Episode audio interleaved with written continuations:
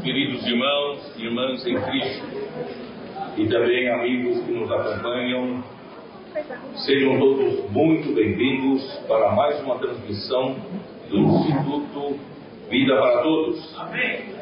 E nós chegamos à mensagem de número 32, que tem por título O Rei desceu do céu para fazer a vontade do Pai. Amém. A leitura bíblica é Mateus 12, de versículos de 33 a 50, e João, capítulo 6, de, do versículo 38 até 40. Queridos irmãos, nós estamos vendo tantas preciosidades da palavra de Deus. Nós temos visto, irmãos, que Deus não tem uma preocupação de nos dar apenas conhecimento bíblico. E tudo que nós estamos lendo, tudo que nós estamos recebendo de revelação do livro de Mateus é para nossa aplicação. E, de fato, é algo que está acontecendo conosco. Nós somos alertados para nós nunca deixarmos de ter um espírito humilde, um espírito arrependido e sempre buscando em Deus a nossa força e poder para servi-lo e principalmente cultivar dentro de nós um amor reverente pela palavra de Deus. Porque é com esse espírito humilde, com esse espírito quebrantado, coração quebrantado, é que nós recebemos a palavra de Deus com toda reverência, todo amor e todo apreço, e a palavra que nós recebemos e nós obedecemos em praticar, essa mesma palavra faz a obra de Deus. Amém. Portanto, estamos muito alegres porque aquilo que nós estamos falando está acontecendo no nosso meio. Amém. E o livro de Mateus, desde capítulos 8, 9, tem, o Senhor tem curado, né? Curado, nos curado de todas as enfermidades, porque Deus quer nos convocar como trabalhadores para a seara. E no final do capítulo 9, Deus, Jesus então mostrou qual é a maneira de, opera, de fazer a operação para a pregação do Evangelho do Reino é percorrendo todas as cidades e todos os povoados e todas as aldeias. Então, portanto, irmãos, nós, nosso lema, irmão, de um lado, edificamos a igreja do Senhor, né, com as nossas reuniões, com os serviços com excelência em cada igreja, mas por outro lado, nós saímos às ruas para pregar o evangelho, para resgatar os, as pessoas que tanto precisam, né, de serem salvas, resgatadas debaixo da escravidão de Satanás. E nos capítulo 10, né, e 11, capítulo 10, Jesus então escolhe os doze discípulos e envia né, os como doze apóstolos, dando-lhes instruções e dizendo-lhes que não precisam se preocupar com o que fazer, o que falar, porque Deus fará toda a obra. Uma vez que Deus tenha algum canal aqui na terra, algum homem que obedeça a sua palavra né, e obedeça as suas instruções, a obra de Deus é feita por meio desses homens. E no final, irmão, nós vimos no capítulo 11 que o próprio Jesus, depois de enviado os doze, ele não ficou parado, não ficou no seu escritório, não ficou no seu gabinete, mas ele saiu logo para pregar o evangelho. E em seguida, no, no, registro ainda do capítulo 11, mostra né, João Batista que, que havia trabalhado né, de uma maneira incansável no deserto. Né? Ele era aquele que clamava com voz alta, né, arrependei-vos, porque estava está próximo ao reino dos céus, e ele mesmo testificou, testemunhou sobre a vinda de Jesus. Ele viu a, uma, o Espírito como uma pomba descendo sobre ele e uma voz que dizia: Este é o meu filho amado em quem me comprazo. Ele foi testemunha ocular disso, né? mas ele chegou a duvidar de Jesus, se era ele o Cristo, o Messias, aquele que havia de vir, ou João Batista haveria de esperar outro. Na verdade, João Batista né, já deveria parar de esperar, porque ele já veio, quando ele batizou a Jesus, quando seus dois discípulos seguiram a Jesus, era um momento também dele seguir a Jesus encerrar o seu ministério, mas não o fez. O que, é que aconteceu? Então criou uma nova religião, uma coisa já sem a direção de Deus, sem a direção do Espírito. E a partir daí, irmãos, ele deixou de trabalhar no descanso de Deus. Então, esse contexto todo, ele vai nos norteando por todo o livro de Mateus. Nós precisamos, irmãos, aprender a trabalhar no descanso de Deus. Não formar nossa própria religião, nossa própria maneira de trabalhar. Depois de algum tempo, nós temos um né, os nossos discípulos, a nossa maneira de fazer as coisas diferentemente de Deus e chegamos até a duvidar de Deus, duvidar de Jesus, né, até eh, nos queixarmos né, do próprio Senhor Jesus. Então, irmãos, tudo isso são sinais e sintomas quando nós saímos, irmãos, debaixo da direção do Espírito. Por isso, eh, eu, eu tenho né, eh, falado para os que cooperam comigo, falo, vamos tomar muito cuidado. Nunca saímos da presença do Senhor, nunca saímos da direção do Espírito para formar a nossa própria religião, né? andar, andar a nossa própria maneira. Não, nós sempre dependemos do Espírito. E aquele, irmãos, que anda né, pelo Espírito, o, o jugo né, dele é suave. Por quê? Porque ele ele, ele recebe o convite de Jesus para tomar o seu lugar ao lado de Jesus, para tomar o seu jugo. Então, graças ao Senhor por tudo isso, nós podemos aplicar na nossa vida. Né? Vinde a mim todos que estáis cansados e sobrecarregados, e eu vos aliviarei. Então, se tem alguém aqui cansado de servir ao Senhor, sobrecarregado, não é isso? É porque não está trabalhando no descanso. Então o Senhor está convidando você nessa conferência a ser aliviado de sua carga, da sua sobrecarga, não é isso? Rapidamente vamos nos arrepender. Se eu fosse João Batista nessa hora, irmãos, eu me arrependeria rapidamente, não é, para poder humilhar, humilhar-me diante do Senhor e começar do zero, irmãos. É, é melhor fazer isso, nos arrepender, começar do zero, tenho espírito arrependido e o Senhor tem caminho ainda comigo. Mas se eu insistir no meu caminho, Deus não tem caminho né, comigo. Tomai sobre vós o meu jugo e aprendei de mim, porque eu sou manso e humilde de coração e achareis, achareis descanso para a vossa alma, porque o meu jugo é suave e o meu fardo é leve. Irmãos, enquanto João Batista no deserto, cheio do Espírito Santo, irmãos, ele gritava, ele clamava, ele fazia de tudo, mas ele não se cansava. Mas agora no cárcere estava cansado, so, sobrecarregado, sem fazer nada, mas está tá cansado, está cansado. Irmão, não é assim? Quando vocês, comportadores, vão para a rua, na direção do Espírito, sob o poder do Espírito Santo, não se cansam.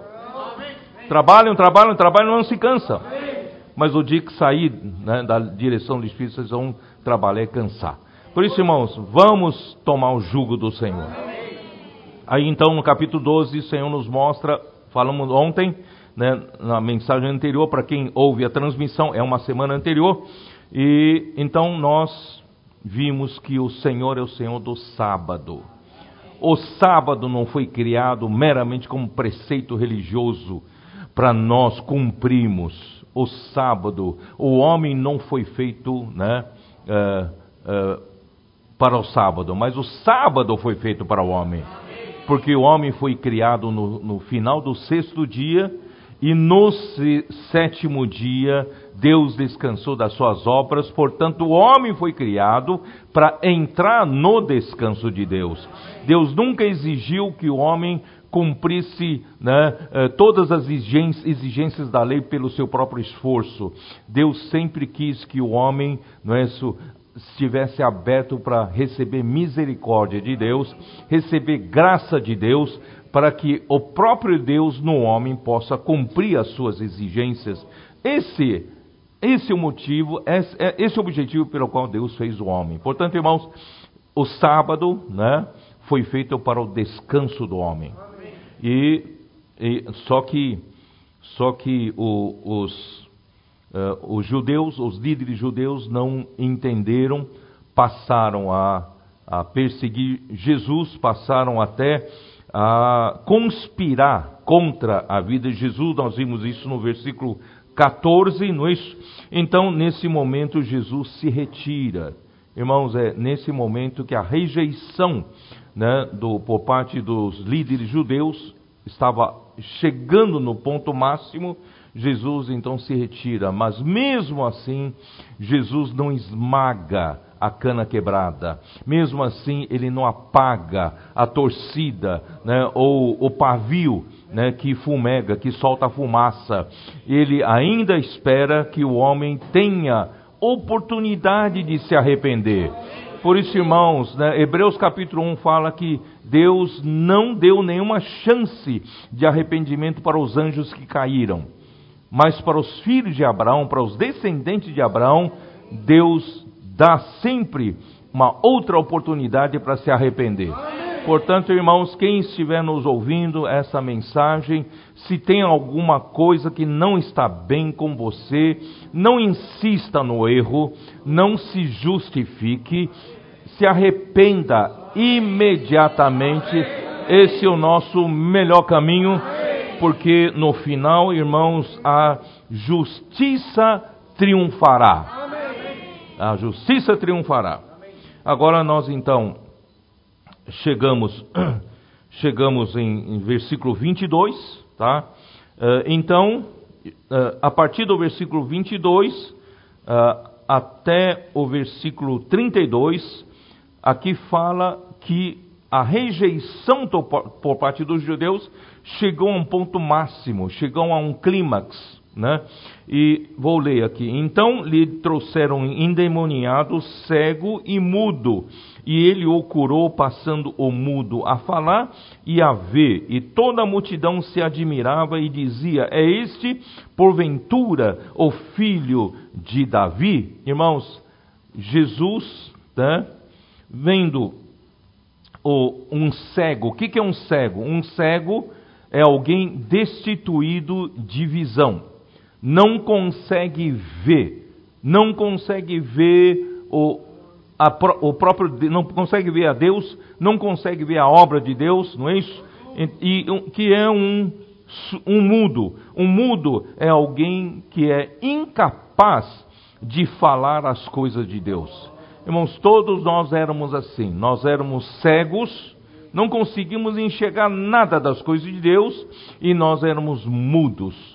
Nós falamos de, de futebol, falamos de, de tudo, mas não sabíamos falar das coisas de Deus. Nós éramos mudos, né? Aleluia, mas, mas graças a Deus em, em 1 Coríntios 12, não é isso? Hein? O que, que fala 1 Coríntios 12? Ah, vocês não sabem. Vamos lá, 1 Coríntios 12. Versículo 1 diz assim: A respeito dos dons espirituais, não quero, irmãos, que sejais ignorantes, sabeis que outrora, outrora, quando eres, eres gentios, deixáveis conduzir-vos aos ídolos mudos, segundo eres guiados. Pois vos faço compreender que ninguém que fala pelo Espírito de Deus afirma anátema Jesus. Por outro lado, ninguém pode dizer Senhor Jesus senão pelo Espírito Santo.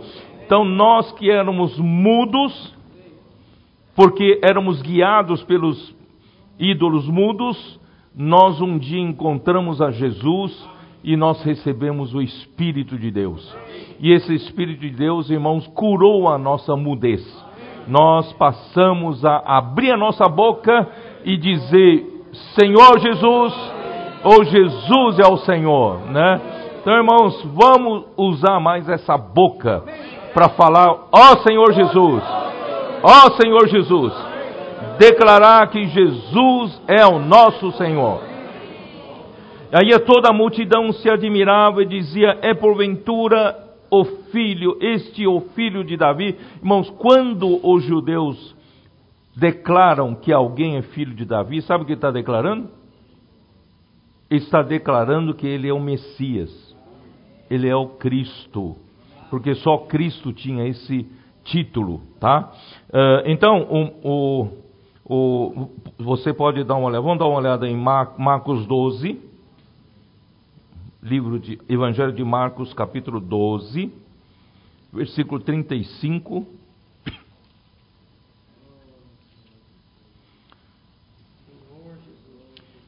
Jesus, ensinando no templo, perguntou como dizem os escribas que o Cristo é filho de Davi?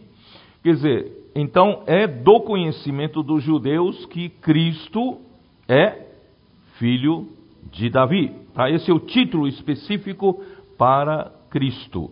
Lucas 1, 32. Lucas 1, Este será grande e será chamado Filho do Altíssimo. Deus, o Senhor, lhe dará o trono de Davi, seu pai. Ele reinará para sempre sobre a casa de Jacó e o seu reinado não terá fim. Então os judeus estão aguardando, estavam aguardando a chegada desse filho de Davi que vai tomar o trono de Davi e reinará para sempre. Só que mal sabem eles que Jesus já veio e estava de frente a eles e eles estavam rejeitando, né? E estavam se opondo, tá? Então, eh, alguns reconheceram, mas os fariseus, versículo 24, voltando para Mateus 12, versículo 24, mas os fariseus, ouvindo isto, murmuravam: Esse não expele demônios, senão pelo poder de Belzebu, maioral dos anjos, do, oh, perdão, maioral dos demônios. Irmãos, aqui chegou ao clímax da rejeição. Por quê? Porque Belzebu significa o Senhor das moscas. O Senhor das moscas é o nome do Deus de Ecrom, segundo o livro dos Reis, capítulo 1, versículo 2. Dá uma olhada. O segundo livro dos Reis, capítulo 1, versículo 2.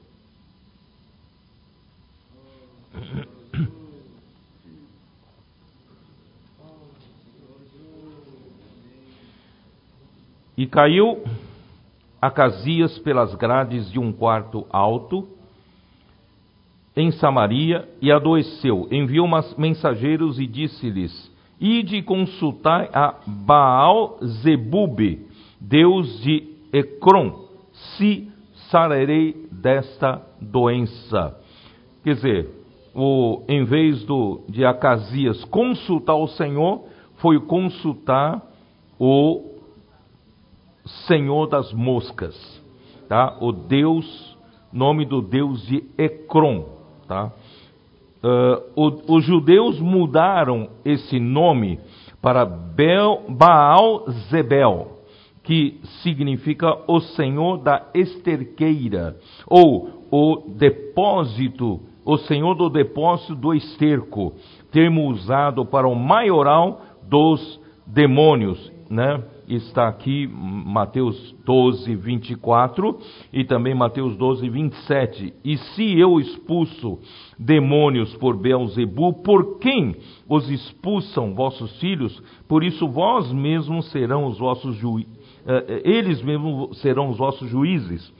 Uh, irmãos, primeiro ele, vamos chegar. Uh, então, esse insulto é um insulto extremo, insulto extremo, tá? Tanto é que né, o Senhor falou que essa blasfêmia contra o Espírito não será perdoada, tá? Isso está no versículo 31. Né? Então, versículo uh, aqui no versículo, eu, eu pulei um versículo aqui, né? Uh, Jesus, versículo 25 e 26. Jesus, porém, conhecendo-lhes os pensamentos, disse: Todo reino dividido contra si mesmo ficará deserto, e toda cidade ou casa dividida contra si mesma não subsistirá. Se Satanás espelha Satanás, dividido será, está contra si mesmo. Como, pois, subsistirá o seu reino? Irmãos, um reino dividido não subsiste. Tá? Então, se os judeus falavam que Jesus estava expulsando os demônios pelo maioral dos demônios, então esse reino não vai subsistir. Então não se pode né, usar um expulsando o outro do mesmo reino. Tá? Então Jesus queria mostrar a importância da unidade de um reino. Então eu vou usar isso para o lado positivo. Irmão, nós estamos no reino de Deus, estamos no reino dos céus. Aqui, irmãos, nós temos que cuidar para nunca haver divisão entre nós.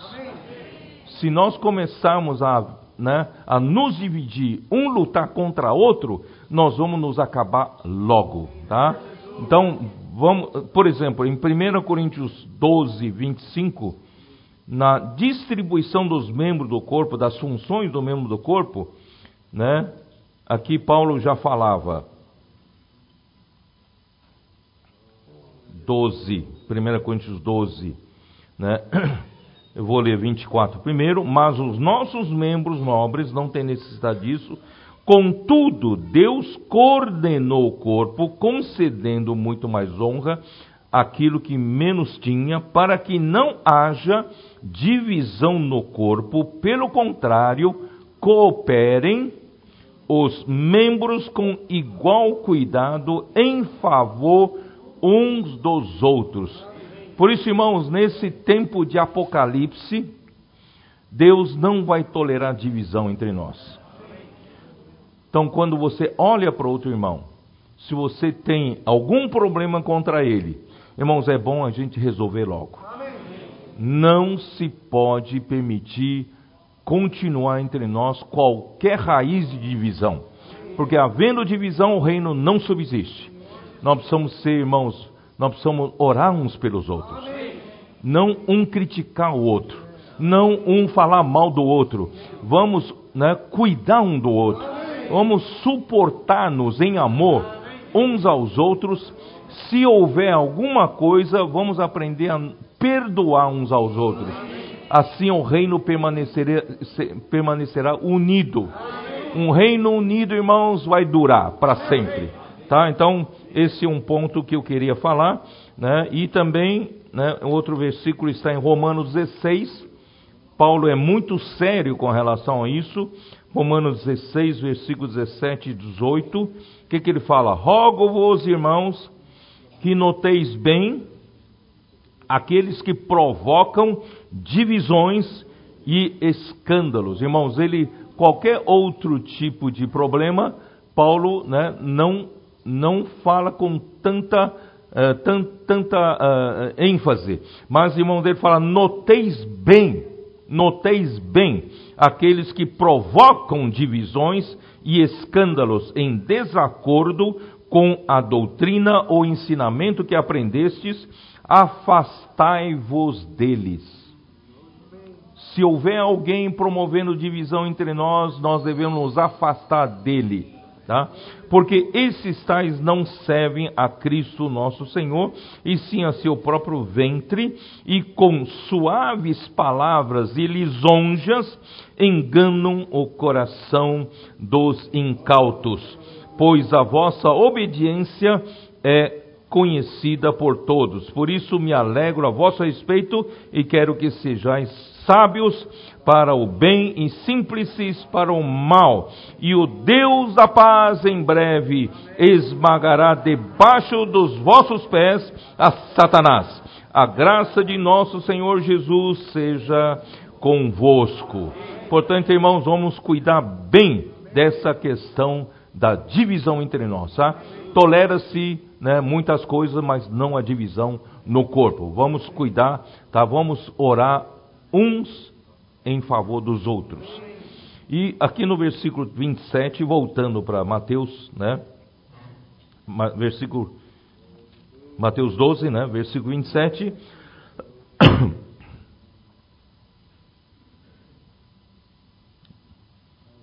Aqui fala assim. Uh,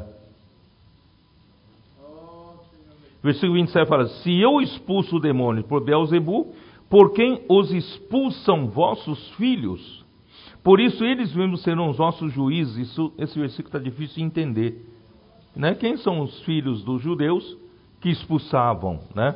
Então, eh, eu então eh, que, quero mostrar para vocês em Atos 16 que os judeus naquela época já se, já havia prática de exorcismo, tá? Naquele tempo. É, Atos 16, versículo 13. E alguns judeus exorcistas ambulantes tentaram invocar o nome do Senhor Jesus sobre possesso de espíritos malignos, dizendo isso: Conjuro-vos por Jesus a quem Paulo prega: os que faziam isto eram sete filhos de um judeu chamado uh, Seva, sumo sacerdote. Mas o espírito maligno lhes respondeu: Eu conheço a Jesus e sei quem é Paulo, mas vós quem sois? E o possesso do espírito maligno saltou sobre eles, subjugando a todos de tal modo e de tal modo prevaleceu contra eles que desnudos e feridos fugiram daquela casa. Chegou este fato ao conhecimento de todos, eram assim judeus como gregos, habitantes de Éfeso, veio temor sobre todos eles, o nome do Senhor Jesus era engrandecido. Irmãos, isso é para mostrar que naquela época já se havia essa prática de alguns judeus praticando exorcismo, tá? Então, e Jesus então questionou sobre que autoridade, qual autoridade exerciam essa prática. E Jesus já, uh, eu, vou, eu vou ler uma nota, eu vou, eu vou ler uma nota de King James atualizada hum, aqui, tá? Então, isso que eu estou lendo é, é, é dessa nota. Naquela época, os judeus já praticavam exorcismo e Jesus questionou sobre qual autoridade exerciam essa prática. Jesus já havia vencido Satanás em seus 40 dias no deserto, na tentação de Jesus, Mateus capítulo 4, versículo de 1 a 11, e agora estava invadindo o reino do maligno. Quando ele prega o evangelho do reino, já está invadindo o reino do maligno. Isso em 1 João capítulo 3, versículo 8. Dá uma olhada. É, é, o, é a sugestão dessa nota, né? Vamos dar uma, dar uma olhada, capítulo 3, versículo 8. Aquele que pratica o pecado procede do diabo, porque o diabo vive pecando desde o princípio. Para isto se manifestou o Filho de Deus, para quê? Para destruir as obras do diabo. Tá? Uh, vou continuar lendo essa nota. E agora estava invadindo o reino do maligno para tirar das trevas as almas de todos aqueles que crescem e para destruir a casa do homem forte. Isso está em Isaías 49, dá uma olhada. Isaías 49, versículo 24. Senhor Jesus, Tirar-se-ia a presa do, ao valente? Vamos tirar a, a presa do valente, Amém. pregando o Evangelho. Amém. Posso orar por você. Amém. Eles estão como presas na casa do valente. Vamos libertar. Vamos libertar as pessoas. Acaso os presos poderiam fugir ao tirano? Vamos tirar né, do tirano. Mas assim diz o Senhor: por certo que os presos se tirarão ao valente, e a presa do tirano fugirá, porque eu contenderei com os que contendem contigo, salvarei os teus filhos, sustentarei os teus opressores com a, a, sua própria carne e com o seu próprio sangue se embriagarão com, como com vinho novo. Todo homem saberá que eu sou Senhor, o teu Salvador e o teu Redentor, o poderoso de Jacó.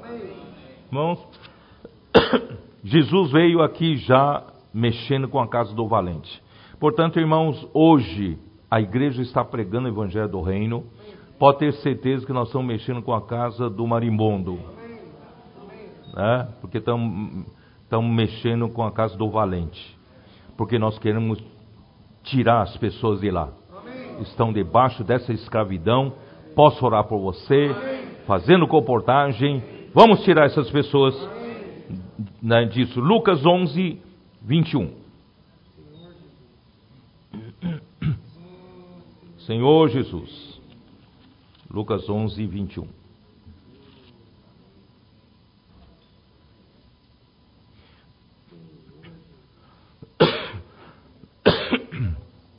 Quando o valente, bem armado, guarda a sua própria casa, ficam em segurança todos os seus bens. Né? Irmãos, ele guarda a sua casa, tá?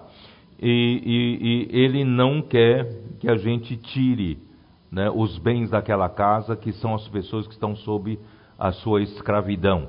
Mas o Senhor Jesus veio e nós tomamos esse modelo pregamos o evangelho do reino, tirar essas pessoas debaixo do império das trevas, nós as colocamos debaixo da autoridade do reino dos céus. Né?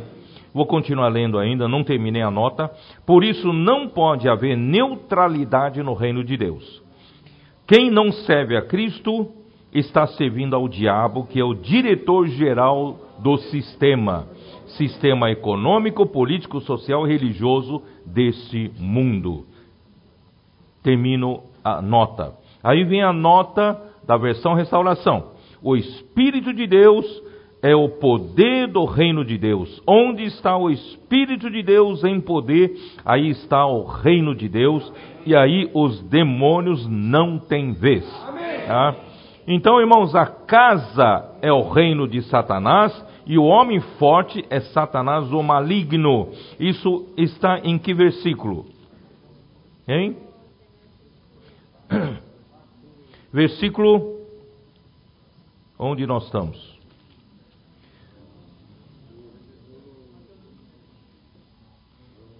Não é isso?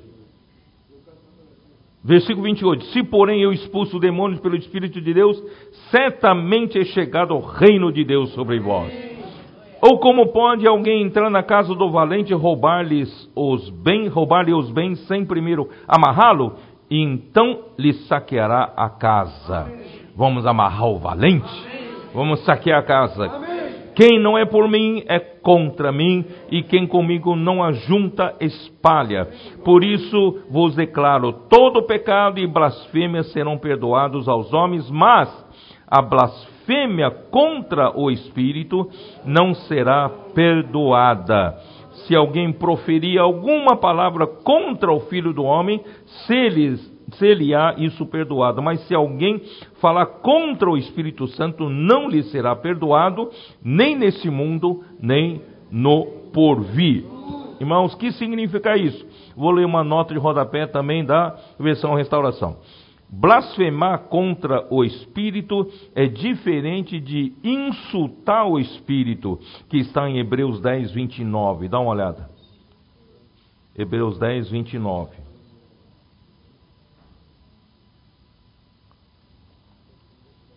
De quanto mais severo castigo julgais vós, será considerado digno aquele que calcou aos pés o Filho de Deus e profanou sangue da aliança com o qual foi santificado e ultrajou o Espírito da graça, isso é insultar e ultrajar o Filho de Deus.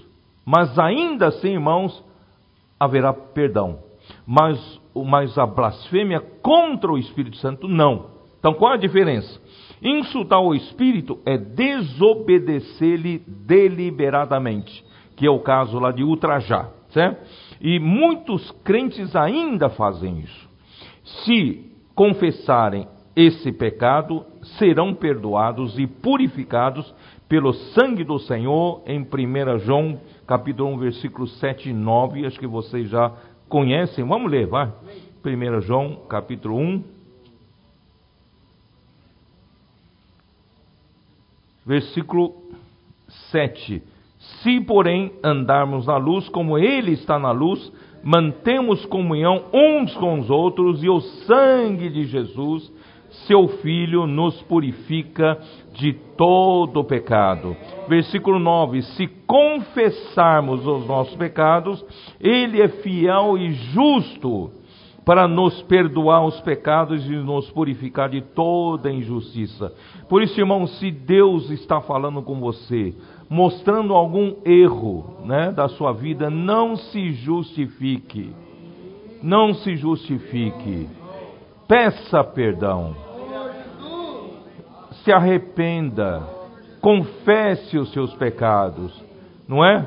Tem um salmo que fala: se você não confessa os seus pecados, seca-se os seus ossos. Mas se você confessa e, as, e, e deixa, sabe, você ganhará perdão. Não é isso? Então, irmãos, vamos trilhar pelo caminho de, da sabedoria. Não insista em que você não está errado, tá? Vamos ganhar luz diante do Senhor, confessar e nós ganharemos perdão do Senhor e seremos purificados. Ó Senhor Jesus. Então, irmãos, é, era isso que faltava completar a mensagem anterior. Agora sim vou entrar na mensagem de hoje. Tá?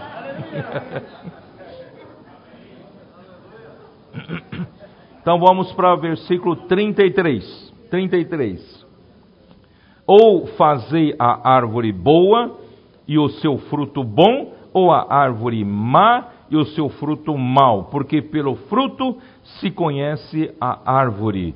Raça de víboras, como podeis falar coisas boas sendo maus? Porque a boca fala do que está cheio o coração. O homem bom tira o tesouro bom das coisas boas, mas o homem mau do mau tesouro tira coisas más. Não tem outro jeito. Se ele, se ele tem um estoque de coisas más, não tem como tirar coisas boas.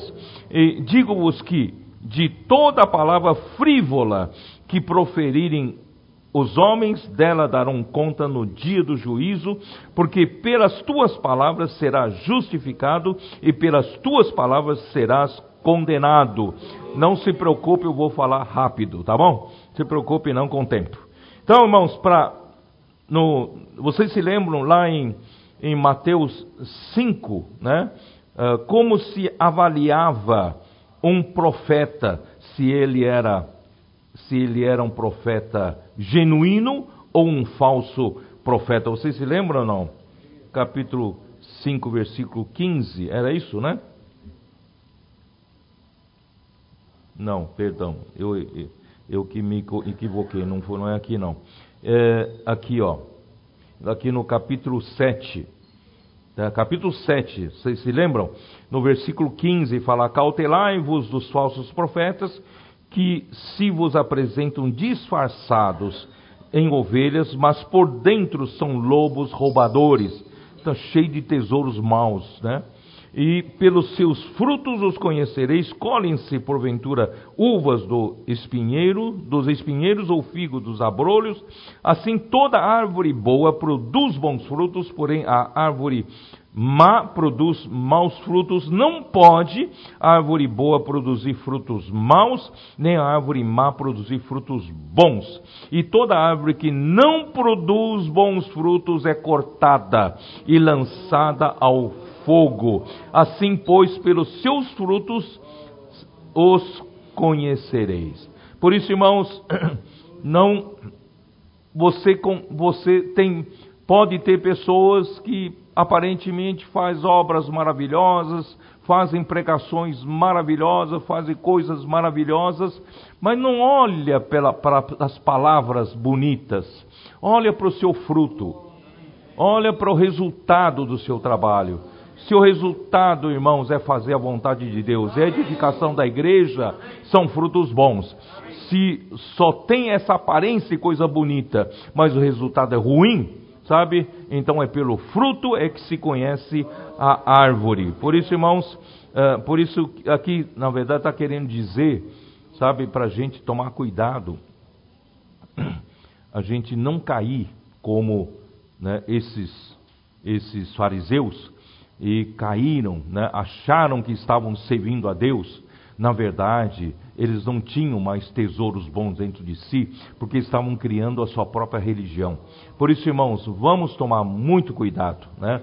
Aqui diz assim, uh, irmãos, com relação à a, a, raça de víboras, vocês se lembram uh, lá em Mateus 3, 7, João Batista chamava quem de raça de víboras? Hein? 3,7, que fala assim: Vendo ele, porém, que muitos fariseus e saduceus vinham ao batismo, e disse-lhes: Raça de víboras, quem vos induziu a fugir da ira vindoura? Com que base João Batista chamava esses fariseus e saduceus de raça de víboras? Com que base bíblica? Como é que eles poderiam ser ter sido chamados de raça de víboras. Irmãos, os fariseus, primeiro um pouco de informação. Os fariseus é, é a mais rigorosa seita dos judeus que foi formada por volta do ano 200 antes de Cristo. Isso vocês podem ver alguma coisa em Atos 26, versículo 5. Dá uma olhada. Atos 26, versículo 5. Pois na verdade, eu era conhecido deles desde o princípio, se assim o quisessem testemunhar, porque vivi fariseu conforme a seita mais severa da nossa religião. Então, os fariseus faziam parte da seita mais rigorosa, mais severa da religião judaica. Eles eram bem estritos, não é isso? Bem querendo né, seguir as escrituras, só que infelizmente né, tudo na lei, tudo na letra. E quem são, quem eram os, uh, os saduceus? Os saduceus são uma outra seita né, do judaísmo, Atos capítulo 5, versículo 17. Dá uma olhada. Atos capítulo 5, versículo 17.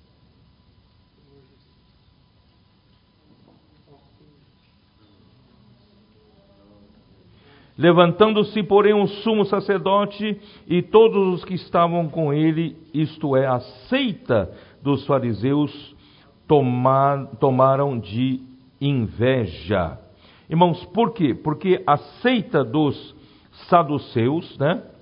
Ah, os saduceus, eles não criam, não acreditavam em ressurreição dos mortos. Eles não acreditavam em anjos, não acreditavam em espíritos. Tá? Isso está em Mateus 22, dá uma olhada. Mateus 22, versículo 23. Naquele dia aproximaram-se deles alguns saduceus que dizem não haver ressurreição e lhe perguntaram. Atos 23, 8. Pois os saduceus declaram não haver ressurreição, nem anjo, nem espírito, ao passo que os fariseus admitem todas essas coisas. Tá? Estou usando a Bíblia, vou mostrar a vocês quem eram os fariseus, quem eram os saduceus. Tá bom? Uh, e, e eles foram chamados de raça de víboras por João Batista e agora também por Jesus que significa? Significa, irmãos, que em Gênesis capítulo 3, quando aquela serpente enganou a Eva, dizendo para ela que Deus, né, Deus disse que se comer o dia em que comer da árvore do conhecimento do bem e do mal, o homem morreria, ele como que, que quisesse insinuar a mulher de que Deus estava a enganando, enganando o homem, que no dia em que comer vocês não vão morrer, pelo contrário, vocês vão ganhar uma capacidade de discernir o bem e o mal, vocês serão como Deus. Né? Então, irmãos, isso E, quando a mulher caiu na conversa e aceitou a palavra, pegando o fruto da árvore de conhecimento do bem e do mal, o veneno daquela serpente foi injetado dentro do homem. Por isso, irmãos, né, em João 8,44, né, Jesus, Jesus diz: Vós sois do diabo, falando para os fariseus, vós sois do diabo, que é o vosso pai. Por isso, irmãos, nós precisamos ver que no homem natural, o homem que caiu lá em Gênesis 3, nós recebemos o veneno da serpente e o, a natureza pecaminosa entrou no homem. Por isso, irmãos, para nós sermos curados, nós precisamos da serpente de bronze. Em João capítulo 3, Moisés levantou, não é, a serpente de bronze, para que todo aquele que for, for picado por, pela serpente abrasadora no deserto, que certamente morreria, para não morrer e ser sarado, tinha que olhar para a serpente de bronze. Nosso Senhor Jesus, ele tomou a semelhança da carne pecaminosa, porém não tinha pecado. Isso está em Romanos capítulo 8, versículo 3 ele era aquela serpente que não tinha pecado, não tinha pecado, não tinha veneno nele, só a semelhança, e foi levantado na cruz, num madeiro, certo? E todo aquele que olhar para Senhor Jesus seria curado. Por isso, irmãos, os, os fariseus, né, os líderes judeus deveriam ver que Jesus era essa serpente de bronze que veio para salvar o homem, não é? Para curar o homem, para sarar o homem. Ó oh, Senhor Jesus, vamos voltar lá, vamos voltar lá. Tem muita coisa boa ainda, peraí.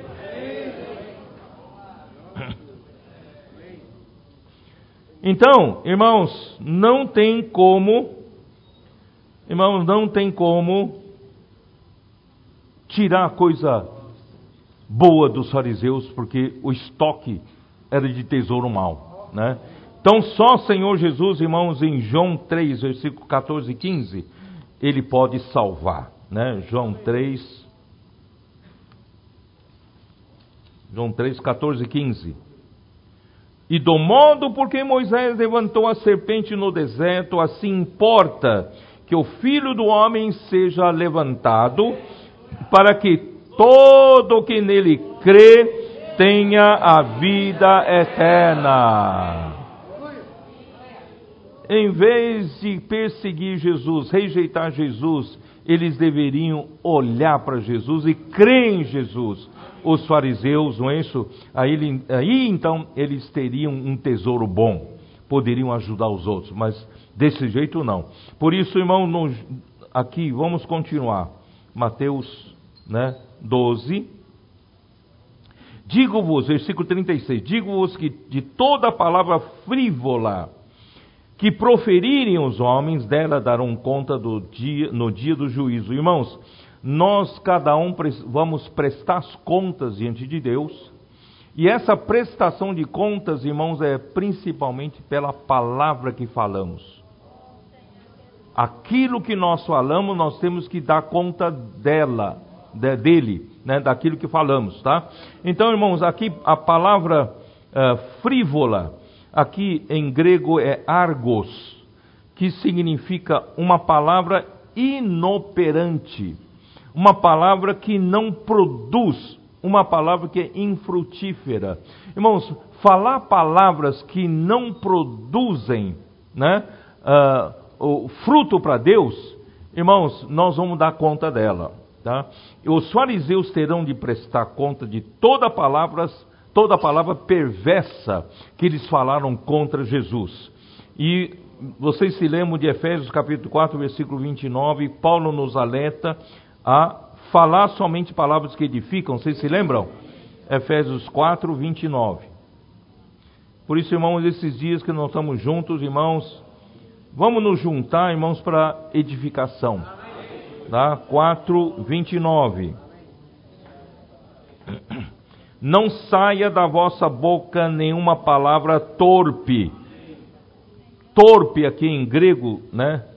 É, sapros.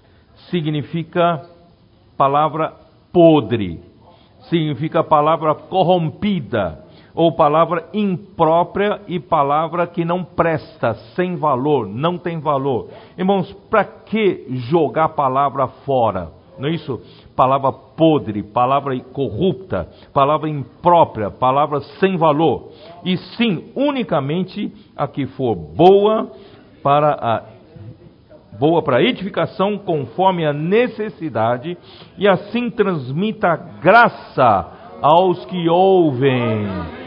Então vamos aproveitar esses dias, irmãos, só transmitindo graça uns aos outros para edificação, porque a, cada um dará conta de si mesmo pela palavra que fala. Né? Então aí, versículo ah, ah, aqui em seguida, 38. Então alguns escribas e fariseus replicaram: Mestre, queremos ver de tua parte algum sinal. Irmão, que é o sinal aqui? Por que os fariseus e escribas pediam um sinal da parte de Jesus? Por quê? Quem sabe? Que é um sinal que eles pediam? Um sinal, irmãos, um sinal é um milagre para os religiosos que comprovam né, uma pregação, com, com, comprovam que alguém veio da parte de Deus. Isso é um sinal, né? Então, uh, a religião precisa de sinais para autenticar as obras, precisavam de sinais para autenticar né, as obras de Jesus.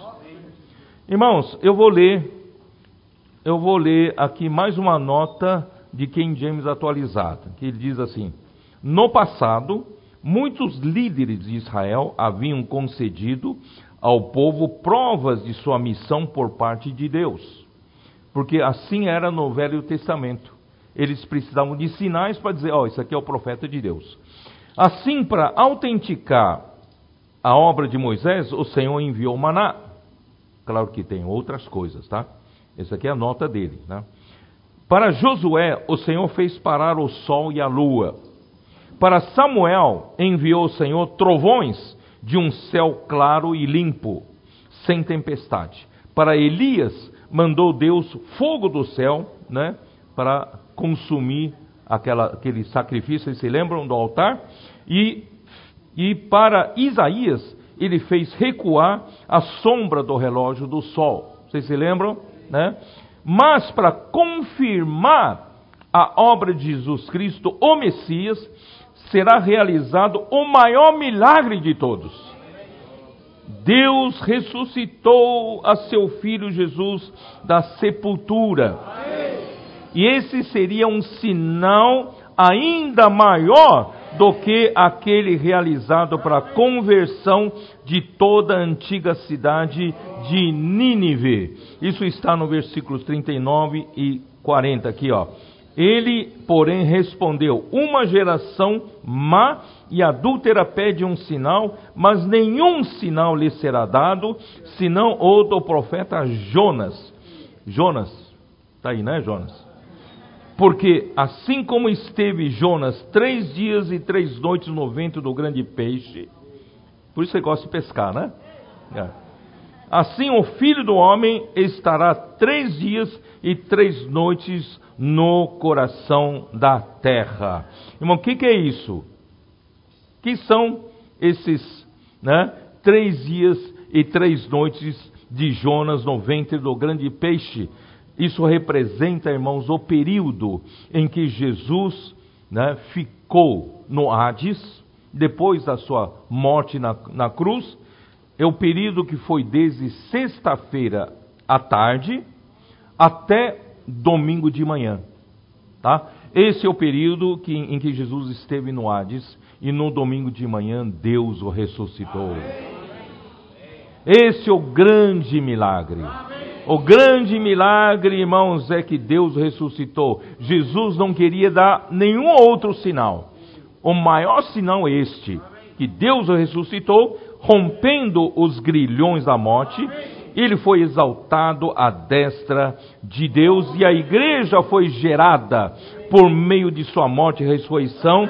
Isso está em Atos capítulo 2, versículos 22 a 36. Dá uma olhada. Atos capítulo 2, versículos de 22.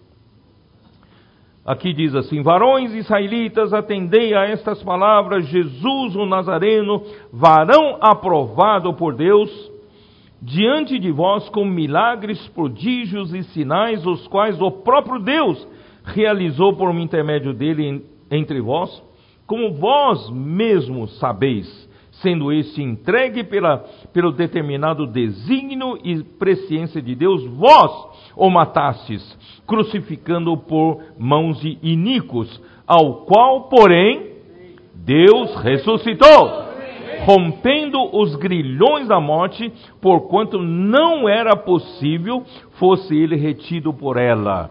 A morte não conseguiu reter Jesus. Tá? Uh, aí ele pôs, uh, pôs, porque a respeito dele diz Davi: Diante de mim né, via sempre o Senhor, porque és, está à minha direita para que eu não seja abalado. Tá? Então, uh, isso vai até é, versículo 36, já vou lá, vou, já vou direto ali, o versículo 32. A esse Jesus Deus ressuscitou, de que todos nós somos testemunhas, exaltado, pois, a destra de Deus, tendo recebido do Pai a promessa do Espírito Santo, derramou isto que vós que vedes e ouvis. Essa, esse derramamento do Espírito, irmãos, foi no dia de, de Pentecostes e gerou a igreja. Amém. Esse é o milagre, maior milagre do universo, não é isso? Ele morreu, ressuscitou e foi derramado o Espírito Santo e gerou a igreja, gerou a nós, né? Porque Davi não subiu aos céus, mas ele mesmo declara: Disse o Senhor ao meu Senhor: Assenta-te à minha direita, até que eu ponha os teus inimigos por estrado dos teus pés. Esteja absolutamente certa, pois, toda a casa de Israel, de que a este Jesus que vós crucificastes, Deus o fez Senhor e Cristo. Irmãos, esse é o sinal de Jonas. É o maior sinal de todos, tá? Ó Senhor Jesus, Hebreus capítulo 1, versículo 8.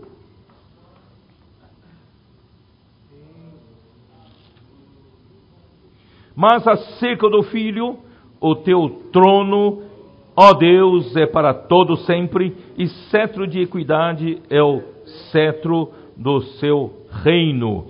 Salmo capítulo 2. Salmos capítulo 2, Salmos né, de número 2, capítulo 2, isso já nós já lemos várias vezes. Versículo 5 diz assim: Na sua ira e a seu tempo lhes há de falar, e no seu furor os confundirá. Eu, porém, constituí o meu rei sobre o meu santo monte Sião, proclamarei o decreto do Senhor. Ele me disse: Tu és meu filho, e eu hoje te gerei. Pede-me, e eu te darei as nações por herança e as extremidades da terra por tua possessão, com vara de ferro as regerás e as despedaçarás como um vaso de oleiro. Irmãos, aquele Jesus tão fraquinho, tão franzino, tão frágil, que, o, que, o, que os fariseus, os escribas podiam, né, uh, podiam uh, uh, injuriar, podiam se opor, né, podiam rejeitar. Irmãos, esse Jesus, ele vai ser feito rei dos reis. Ele vai reger as nações porque Deus Pai constituiu-o por rei, né? E ele vai reger as nações. Por isso, irmãos, não nunca despreze isso. Aí lá no versículo 41, voltando lá de novo, né, 41, Ninivitas se levantarão no juízo contra esta geração e a condenarão, porque se arrependeram com a pregação de Jonas. E eis aqui está quem é maior do que Jonas. Por isso, irmãos, vamos nos arrepender. Não insista no erro, não é isso? A rainha do sul se levantará no juízo contra essa geração e a condenará, porque veio dos confins da terra para ouvir a sabedoria de Salomão. E eis aqui quem é maior do que Salomão.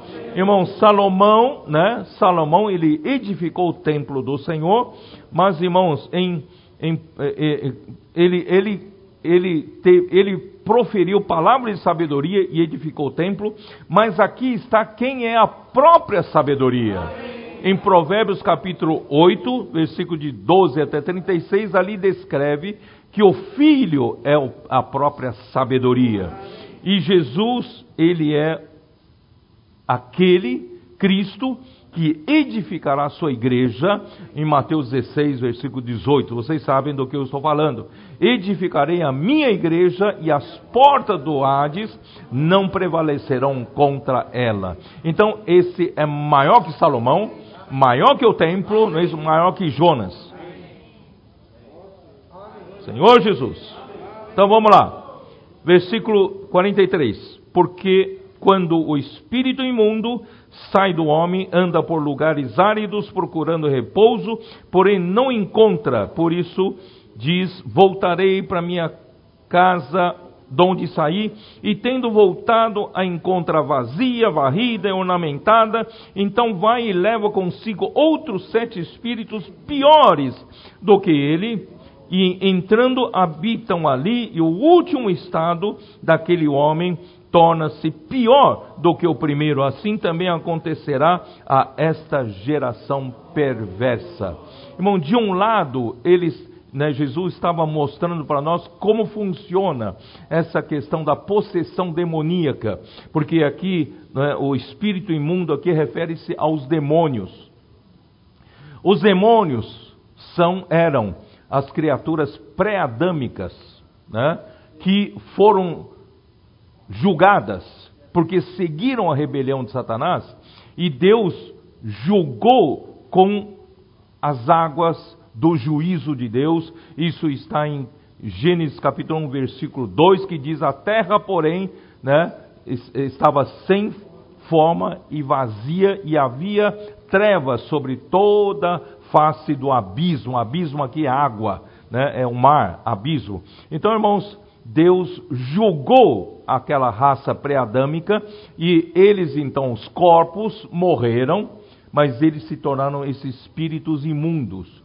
E eles passaram a vagar, eles, como foi julgado com as águas, a lugar de habitação natural deles no mar. Vocês entenderam? Então, quando eles saem do mar, eles, eles acham tudo árido, tudo seco. Eles precisam de entrar na água ou tomar posse de algum corpo humano. Tá? E o corpo humano eles tomam quando você se esvazia, quando você abre né, a sua mente para isso. Deus não permite, na verdade, é, esse contato do espírito imundo com o homem. Mas se o homem procura abrir a porta para ter contato, aí essa porta fica aberta. Entendeu? Então, normalmente, não precisa se preocupar, você não tem contato. Mas, irmãos, se você abre, você procura abrir essa porta, aí a porta fica aberta, tá? Então, irmãos, e, e, então ele, e, esses demônios gostam de, ou né, habitam nas águas, no mar, ou procuram algum corpo para tomar posse. Mas, irmão, nós não abrimos nenhuma chance para ele tomar posse. É nós somos o templo do Espírito Santo. Então, aí se você, né, se, o, se alguém ainda mantém condições para a possessão, esse espírito sai e encontra a casa varrida e limpa, ele vai trazer mais sete para habitar. Opa, vem cá, aqui tem uma casa boa, vamos habitar lá. Mas que significa isso, irmãos? Aqui não está falando só de, de, dessa explicação que eu dei para vocês. Aqui está falando, irmãos, dos próprios opositores de Jesus, os líderes religiosos, eles, em lugar de fazer uma mudança radical na vida deles, quando, quando viram Jesus, em vez de aceitar Jesus, não é isso? Para haver uma mudança radical na vida delas, não querem mudar. Eles apenas querem varrer um pouco a casa, enganar a si mesmo. né? Tá bom, vamos, vamos, vamos melhorar um pouco a minha vida, vamos praticar um pouco boas ações, mas, mas a raiz má não arrancaram. Continuam uma árvore má. Continuam, irmão, com tesouros maus.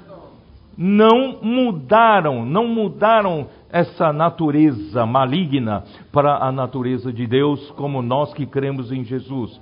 Por isso, irmãos, se os religiosos não querem mudar, não se arrependerem, irmãos, vão só estar varrendo a casa. Se varre a casa, né? Aí os demônios vêm, tá bom, a casa está limpa, vamos lá, vamos tomar posse. Claro que não é a possessão nesse, é, fisicamente, mas, irmãos, significa que o estado desses opositores de Jesus vão estar pior, pior do que antes. Portanto, irmãos, vamos permitir que o Senhor faça uma mudança radical na nossa vida. Tudo isso tem esse contexto, irmãos. Todas essas passagens têm esse contexto. Vamos abrir nosso coração, vamos nos arrepender diante do Senhor.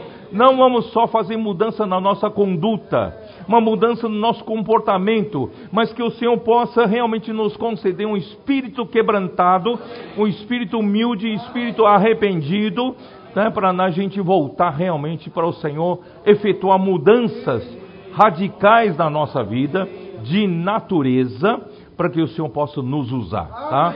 Então não engane a você mesmo, só fazendo né, maquiagem. Não, não faça só maquiagem. Ou a, somente caiar, vocês sabem o que é caiar, né? Não? Caiar passar cal. Caiar o sepulcro.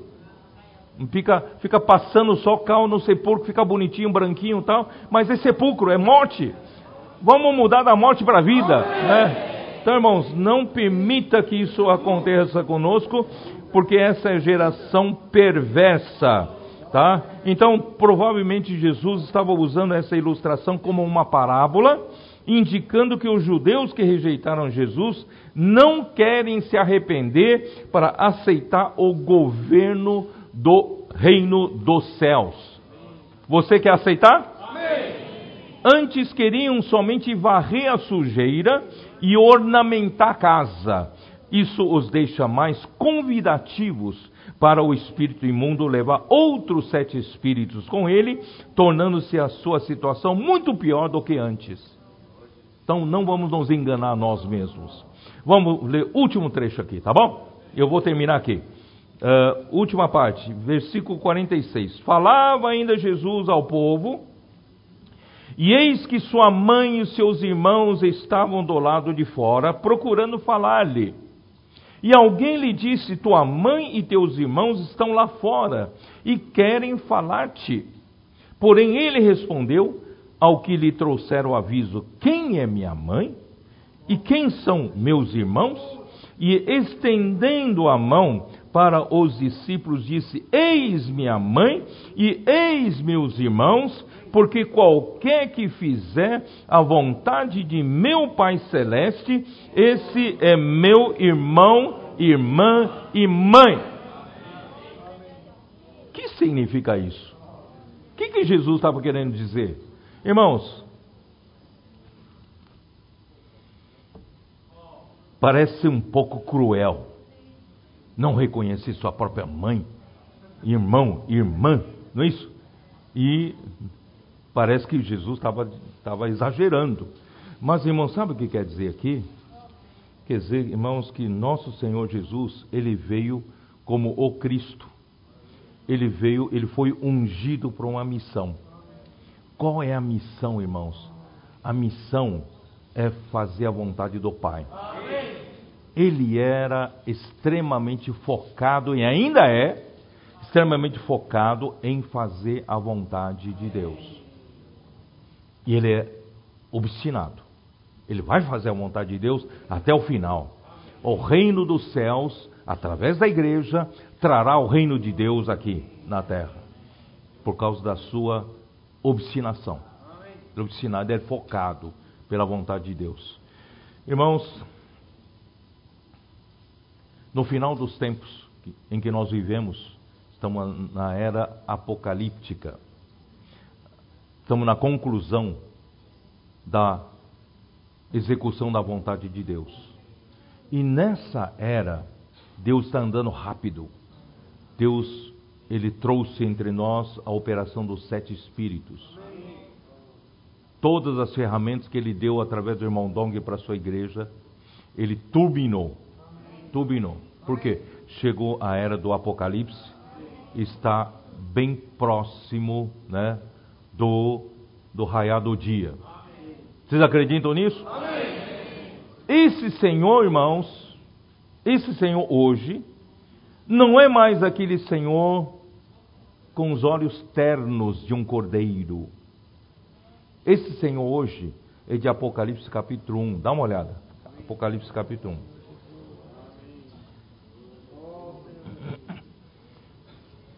Versículo 12. Voltei-me para ver quem falava comigo, e voltado, vi sete candeeiros de ouro. E no meio dos candeeiros, um semelhante a filho de homem, vestes talares, cingido à altura do peito, com uma cinta de ouro, a sua cabeça e cabelos eram brancos como a alva lã, como neve. Quer dizer, ele era alguém, irmãos, não só demonstra a sua longevidade, né? ele era o mais, vamos dizer, o primeiro, o mais maduro de todos, tá? Mas olha para os seus olhos, não são mais olhos ternos. Aqui ele tem os olhos, o quê? Os olhos como chamas, chama de fogo. Chama de fogo. Irmãos, na era do Apocalipse, ele quer ele quer queimar toda impureza. Ele quer queimar tudo aquilo que se opõe à execução da vontade de Deus. Os pés semelhantes ao bronze polido, como que refinado numa fornalha, né? a voz como voz de muitas águas. Irmãos, esse Senhor Jesus que está andando no meio das igrejas dos sete candeeiros de ouro, nesta era, ele não é tão bonitinho assim, tão, né, bilu-bilu. Ele é aquele que tem chama de fogo nos olhos, os seus pés, irmãos, é de alguém que foi provado na fornalha como bronze polido e ele também quer provar você. Ele quer provar você para aprovar. Mas se você não for aprovado, irmãos, vai ser deixado de lado. Porque na era do Apocalipse, ele não admite que você atrapalhe a execução da vontade de Deus. Nós demoramos um pouco para vir para cá, porque eu estava tendo comunhão com os cooperadores. Estava mostrando para os cooperadores, irmãos, que Deus nessa era, Ele não vai poupar ninguém. Mas o Senhor, eu fui tão usado por Ti, por tanto tempo, Senhor, né? Eu trabalhei para Ti, para isso, aquilo, tal. Irmão, Deus não vai olhar para isso mais. O dia em que você sair, de trabalhar no descanso de Deus, criar a sua própria religião como João Batista, ele vai afastar você. Os irmãos entenderam? Por isso que eu falei para os cooperadores: nós precisamos viver em temor e tremor. Nunca deixar orgulho subir a nossa cabeça. Nunca achar que nós somos alguma coisa. Que o dia, irmãos, que nós acharmos que nós somos alguém, né? Que o Senhor usou no passado, o Senhor pode ter usado você no passado, mas o dia que você se tornar um estorvo para a execução da obra de Deus, irmãos, Ele não vai te poupar. Vocês acreditam nisso não? Por isso, irmãos, voltando lá. Quem é minha mãe e quem são meus irmãos? Estendendo, estendendo a mão para os discípulos, disse: Eis aqui, ó, a minha mãe e meus irmãos. E quem são eles? Porque qualquer um que fizer a vontade de meu Pai Celeste, esse é meu irmão, irmã e mãe. Vamos conhecer esse Senhor melhor. Esse Senhor da era do Apocalipse. Ó oh, Senhor Jesus, deixa eu ver se eu. Ah, tem umas coisas ainda. Deixa eu ver, ainda dá tempo não? Hein? Irmãos, eu realmente esses dias, eu vivo em temor e tremor. Quanto mais, não é isso? Eu sei que os irmãos oram por mim, oram pela minha cirurgia e oram pela, pela palavra profética que né, o Senhor tem me usado. Irmãos, quanto mais o Senhor nos usa, mais a gente precisa ter temor. Nós precisamos viver debaixo totalmente da misericórdia do Senhor. O Senhor diz: misericórdia quero, e não holocaustos. Não é pelo que você pode dar para o Senhor de sacrifícios e holocaustos, das obras que você fez para o Senhor, você fez boas ações. O Senhor não vai olhar para isso, o Senhor vai olhar o quanto você está disposto a receber misericórdia dEle, a graça dEle, para você continuar sendo usado. Vocês entenderam? O dia em que eu achar que não preciso mais da misericórdia de Deus, da graça de Deus, eu posso oferecer meus holocaustos e sacrifícios para Deus, irmão, está acabado. Se vocês me entenderam. Precisamos continuar, irmãos, dependendo da misericórdia, da graça de Deus. Jesus era focado em fazer a vontade de Deus. Dá uma olhada. Ó Senhor Jesus. Aqui, ó. Eu vou ler aqui o que eu escrevi aqui. O foco do rei é fazer a vontade do Pai que está nos céus, está no versículo 50. Embora Jesus nunca tenha desrespeitado a sua família, Jesus nunca desrespeitou a sua família, porém ele deixa claro que a missão a sua missão de fazer a vontade de Deus está acima de seu relacionamento familiar e acima de seu laço com os judeus. Jesus desceu do céu, João 6, 36, 38, dá uma olhada. João 6, 38. Jesus desceu do céu não para fazer a sua própria vontade, e sim a vontade daquele que o enviou. Porque eu desci do céu não para fazer a minha própria vontade, e sim a vontade daquele que me enviou. Ora, se Jesus era assim, imagina eu. Eu posso ter a presunção de não ser assim? Eu tenho que seguir né, o que o Senhor faz. João 6, 29. Respondeu-lhe Jesus: a obra de Deus é esta, que creiais naquele que por ele foi enviado. Só o fato de crer em Jesus que foi enviado por Deus, a obra de Deus é feita. Por quê? Porque Jesus estava totalmente na linha, em linha com Deus, em harmonia com Deus, e a obra de Deus então é feita. Irmãos, o dia que a gente sair dessa, desse alinhamento com Deus, Está tudo acabado. Né? Uh, João, João 5,19.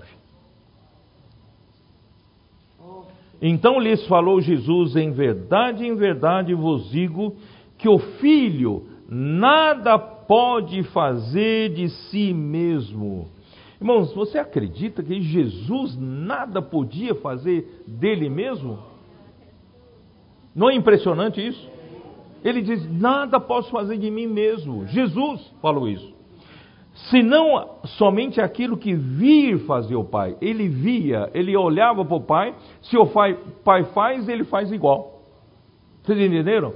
Então, irmão, quem sou eu para ter a presunção de achar que eu posso fazer alguma coisa para Deus? Eu tenho que olhar para Deus, o que Ele faz, eu faço. Tá? Porque tudo o que este fizer, o Pai, né? O Filho também semelhantemente o faz. Irmão, não seja presunçoso. Vamos ser humildes de espírito. Versículo 24.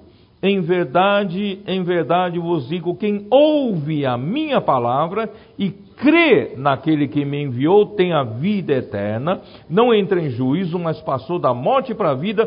Por que eu fiz questão desse versículo? Presta bem atenção. Aqui fala: você ouve a palavra de Jesus, a palavra do profeta, mas crê em quem? Crê em quem o enviou. Então a palavra profética, quando sai, você ouve a palavra profética, mas você crê que essa palavra é de Deus. Amém. E você crê em Deus. Amém. Aí essa palavra funciona. Amém. João 5,30. Eu nada posso fazer de mim mesmo. Irmão, Jesus falando isso. Eu nada posso fazer de mim mesmo. E quantos homens se acham né, arrogantemente dizendo: Eu posso fazer muita coisa, sou capaz de fazer tantas coisas, assim como né, os fariseus, os escribas e a segunda etapa de João Batista. Irmão, que o Senhor nos livra dessa presunção. Porque, né, da forma, na forma como ouço, julgo, o meu juízo é justo, porque não procuro a minha própria vontade, e sim a daquele que me enviou. Irmãos, em nenhum momento a gente deve fazer a nossa própria vontade, mas a todo tempo a vontade daquele que, né, vontade de Deus. João 7, 16. Irmãos, o meu ensino, Jesus disse, o meu ensino não é meu, e sim daquele que me enviou. Irmãos, o ensinamento que um profeta fala não é dele. O ensinamento é de Deus, tá? E olha só o versículo 18. Quem fala por si mesmo está procurando a sua própria glória. Irmão, quantas vezes o homem fala por si mesmo? Quando o homem fala por si mesmo, está buscando sua própria glória. Mas Jesus diz: Eu não procuro a minha própria glória, mas o, mas o que procura a glória de quem o enviou, esse é verdadeiro e nele não há injustiça. Por isso, irmãos, Jesus é o melhor modelo para nós, irmãos, estamos com espírito humilde, arrependido. Então, irmão, vamos aproveitar essa hora. Se tem alguma coisa que essa palavra falou conosco, não vamos insistir no erro, não vamos nos justificar, vamos nos arrepender, né? não vamos apenas varrer a casa, não vamos apenas caiar o sepulcro, mas, irmãos, vamos permitir que a vida de Deus efetue uma mudança radical na nossa vida arrependendo-nos né, e dando uma chance para a vida começar a atuar em nós. Irmãos, esse então será critério usado para aprovação para a entrada do reino dos céus, Mateus 7, né, 21 a 23. Onde está? Mateus 7, versículo 21 a 23. Nem todo o que me diz Senhor, Senhor entrará no reino dos céus, mas aquele que faz a vontade de meu Pai que está nos céus. Irmão, não é fazer muitas coisas para Deus, mas é fazer a vontade de Deus. Muitos naquele dia onde dizer: Senhor, Senhor, porventura não temos nós profetizado em teu nome, em teu nome não expelimos demônios, em teu nome não fizemos muitos milagres. Então lhes direi explicitamente: nunca vos conheci. Apartai-vos de mim, os que praticais a iniquidade. Já pensou naquele dia diante do tribunal de Cristo, você ouvir isso de Deus, do Senhor? Por isso, irmão, não vamos nos enganar até lá. Eu prefiro que o Senhor me ilumine hoje, me faça arrepender hoje, do que ficar me enganando me justificando, não é mesmo, irmãos? Que o Senhor possa nos iluminar completamente, porque daqui para frente, irmãos, somos desse coração puro, somos dessa motivação pura. Estamos aqui é para fazer a vontade de Deus, não por nós mesmos, não sejamos presunçosos né, e nem arrogantes. Nós dependemos totalmente do Senhor. Então, os seguidores do Rei também devem renunciar tudo para fazer a vontade do Pai que está nos céus. Também deve ser, a vontade de Deus também deve ser o nosso foco.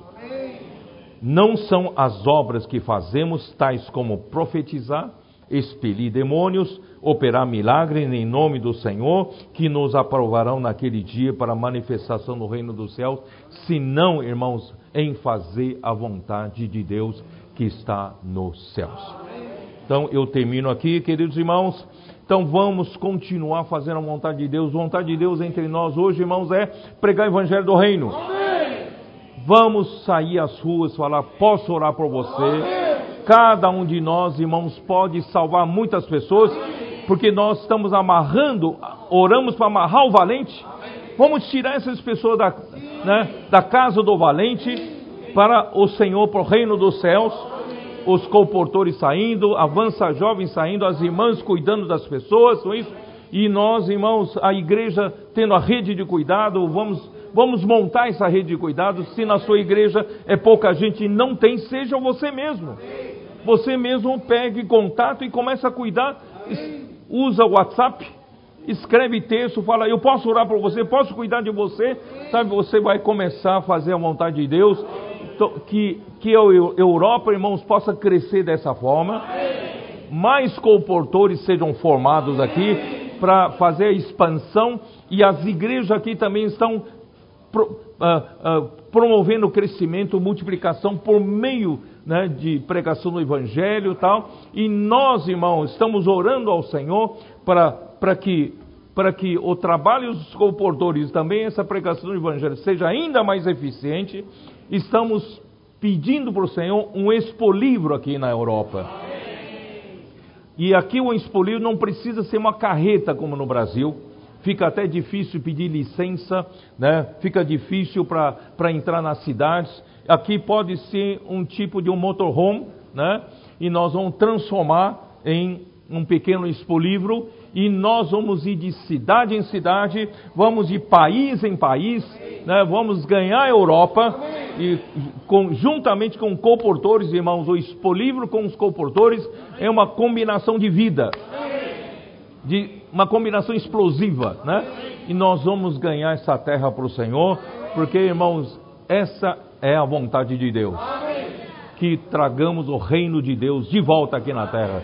Resgatemos as pessoas né, do império das trevas, trazer para a igreja, para o reino né, do Filho de Deus.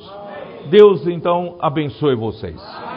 Desculpe, eu prolonguei um pouquinho mais, mas eu acho que vale a pena, né, que, que eu já disse, essas mensagens de Mateus, irmão, não são para aumentar nosso conhecimento bíblico, senão, irmãos, é, é o que está acontecendo conosco nós estamos sendo operados por essa palavra, ajudados por essas palavras, para fazer mais a vontade de Deus.